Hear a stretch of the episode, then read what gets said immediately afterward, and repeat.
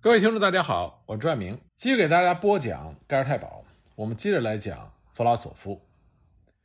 在二战结束后不久，苏联当局就开始大规模的建设新的不同性质的惩戒营，用以对从境外回来的苏联人进行甄别。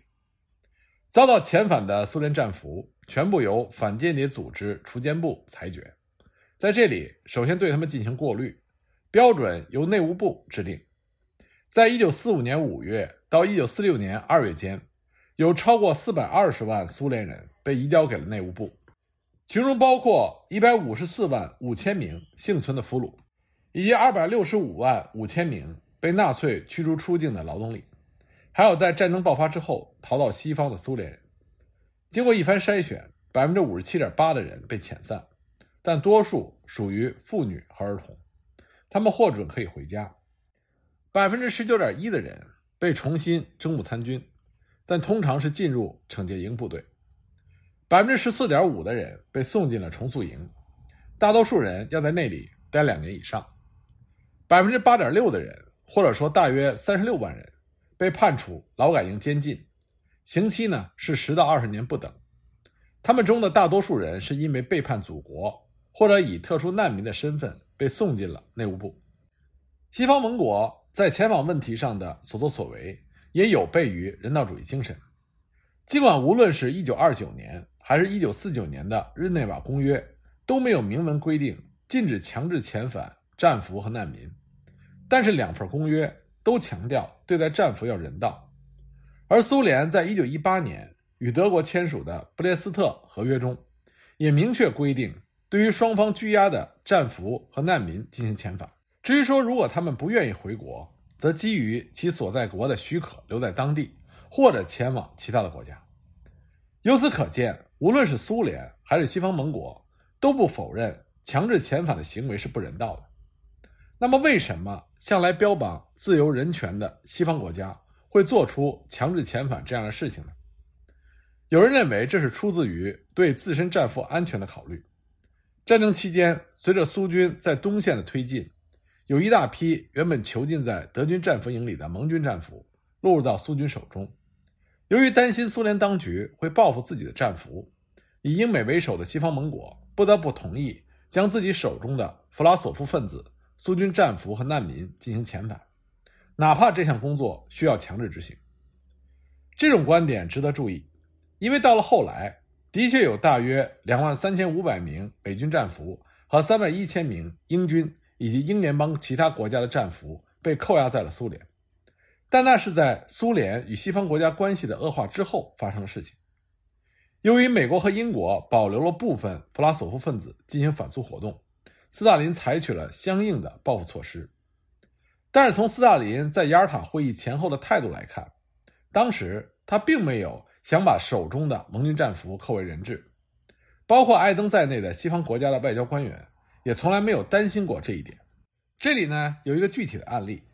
苏联情报官员帕维尔·苏多普拉托夫就描述了苏军在1945年俘虏了德国的海军上将雷德尔。他们原本打算利用雷德尔的关系网络进行情报活动，但是英国坚持要把雷德尔送上法庭，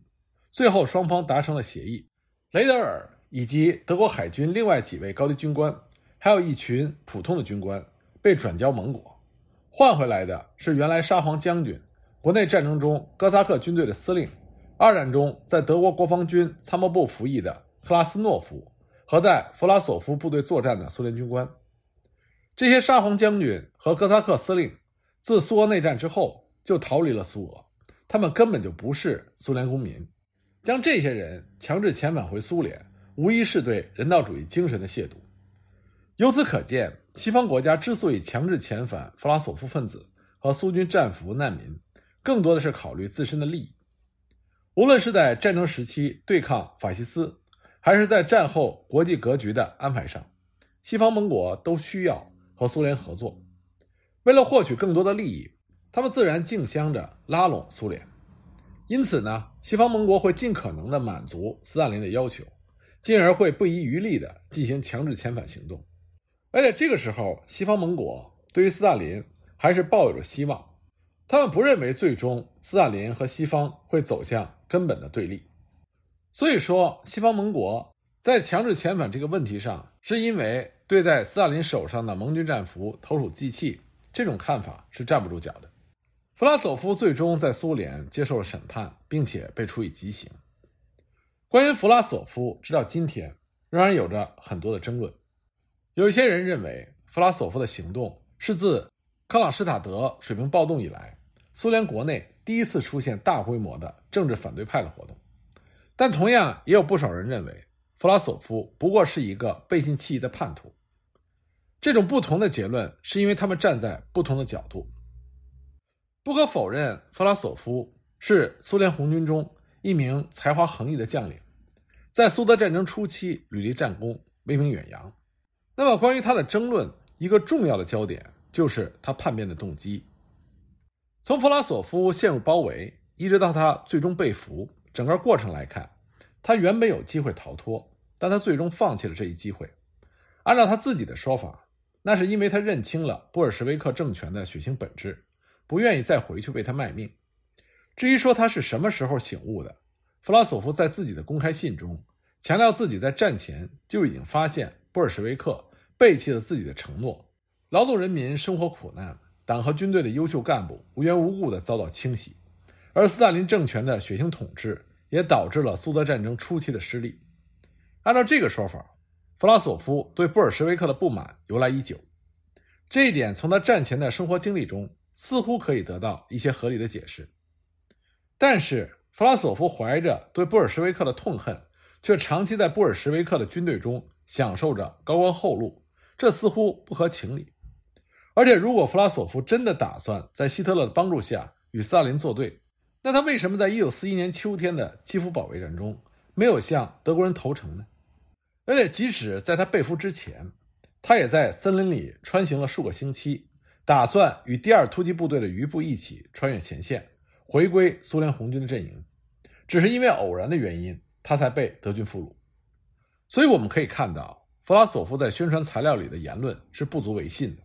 弗拉索夫发表过很多宣传材料，但其中最重要的是两份一份呢是战争前期发表的斯摩棱斯克宣言，一份是战争后期发表的布拉格宣言。从这两份宣言的比较。就可以让我们看到弗拉索夫真正的想法。斯莫林斯克宣言是弗拉索夫第一次以一个反对派临时政府代表的身份发表的政治纲领。宣言首先对战争的性质进行了歪曲，那么接着呢，就提到了构建新俄罗斯的十三条原则。这些原则是弗拉索夫在被俘之后最早提出的纲领性的内容，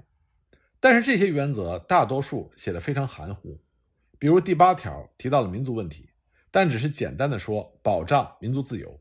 但没有说清自由的程度有多大。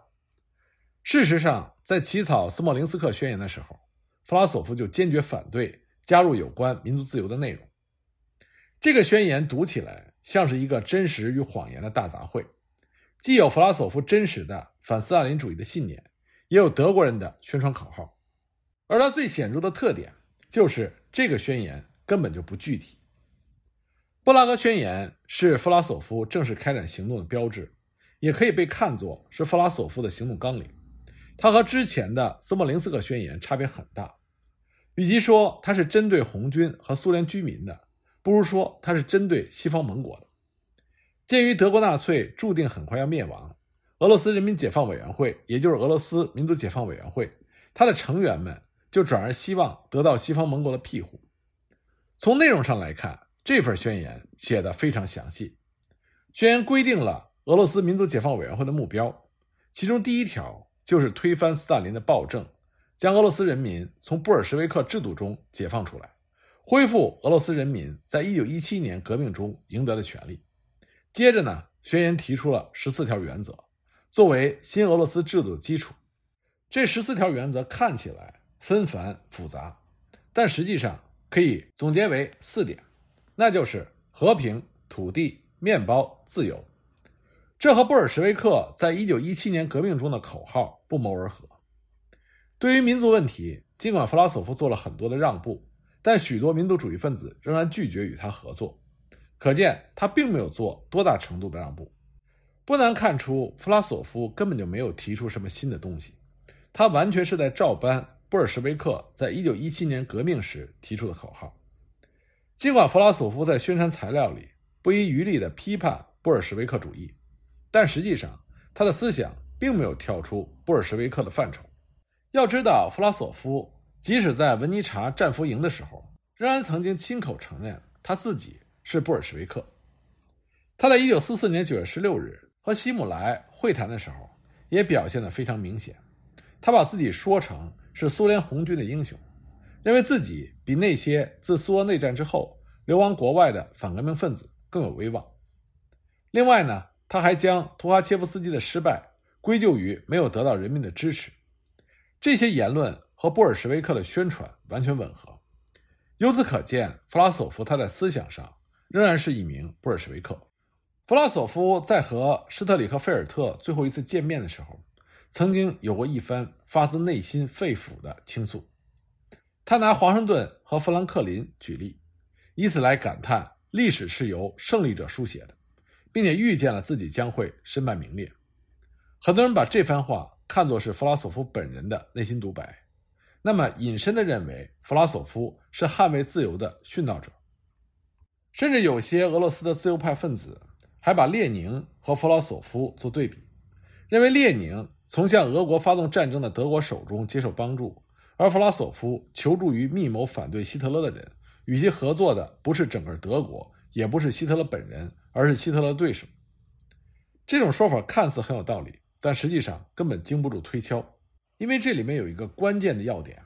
那就是弗拉索夫他是在自己的故乡和祖国遭受侵略者蹂躏的时候选择了。叛国投敌，这和华盛顿、富兰克林、列宁完全是背道而驰。列宁的确拿过德国人的经费，但他从来没有号召俄罗斯人和德国人合作，更没有组织军队替德国人卖命。所以，弗拉索夫的行为就是叛国投敌，他和殉道者这个称谓不会有任何的关系。那么，还有另外一种观点，认为弗拉索夫不过是一个投机分子。认为弗拉索夫根根本没有坚定的政治信仰，他为了自己的出路，在德国人的蛊惑之下和德国人进行合作。那么这种观点呢，有他正确的地方，也有他不完全正确的地方。正确的地方是，弗拉索夫他的确并不是一个有着坚定理想的殉道者，他根本没有表现出他有着属于自己的政治思想。他既不是经验丰富的政治家，也不是思想深邃的知识分子。他从来就没有提出过一份切实可行的纲领，他的表现更应该被称之为变色龙。他为了实现成立一个反对派政府的目的，可以改变自己过去的言论，来赢得德国人对他的支持。当他真的组建一支军队的时候，他并没有率部和苏军血战到底，而是试图尽可能的避免战斗，甚至在布拉格对自己的盟友反戈一击。然后竭尽全力地恳求西方国家受降和收留他。从这些表现来看，弗拉索夫他的动机并没有任何的高尚性，反而他行为的卑劣性却显而易见。但那些认为他是投机分子的人，认为弗拉索夫受到德国人的蛊惑也并不正确，因为弗拉索夫的所作所为并不是单纯的附和德国人的建议，他有他自己的想法，而他的想法是围绕着他的出路。那么有弗拉索夫这样的一位首领，那么他手下的那些骨干成员就更加清楚了。这些人相互之间差别很大。布拉格维申斯基叛降德国之后，直接向希特勒宣誓效忠，后来因为功德出色，被德国当局授予了少将军衔。马来什金在战前遭受过内务部的迫害，在战争初期被德军俘获。最初呢，他隐姓埋名，但被人认了出来。随后走上了和德军合作的道路。日连科夫在战前掀起的镇压党的工作人员的浪潮中，也就是肃反中，步步高升，曾经任莫斯科的一个区委书记。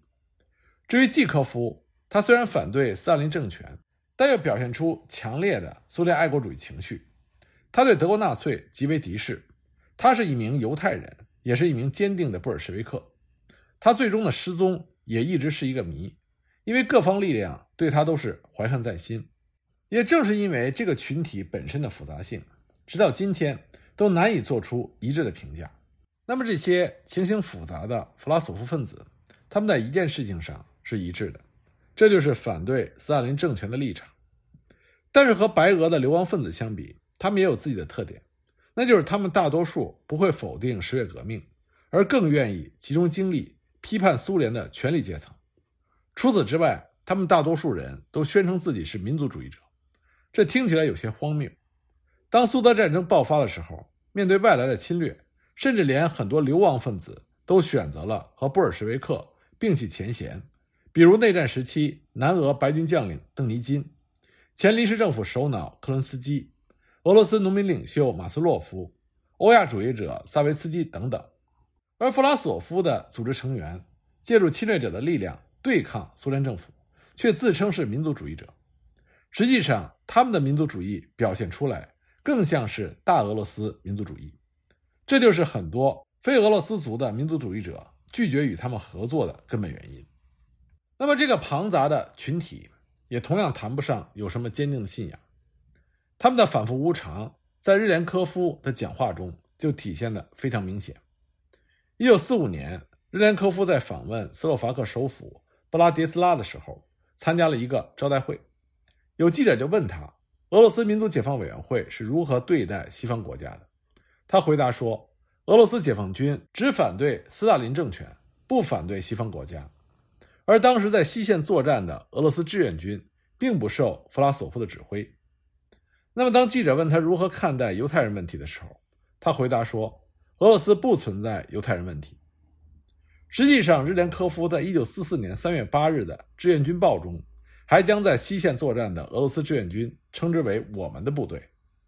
达本道夫特别营在此前进行的宣传中，也没少抨击英美资本家。他们在出版的政策手册中，还将犹太人称之为人类的寄生虫、毁灭性思想的发明者和传播者是战犯。因此，我们可以看到，无论是弗拉索夫还是弗拉索夫麾下的这些骨干成员，都谈不上什么坚定的信仰。尽管他们批判布尔什维克，但他们本身也没有脱离布尔什维克的范畴。这个团体整体上体现出来的就是一种投机的色彩。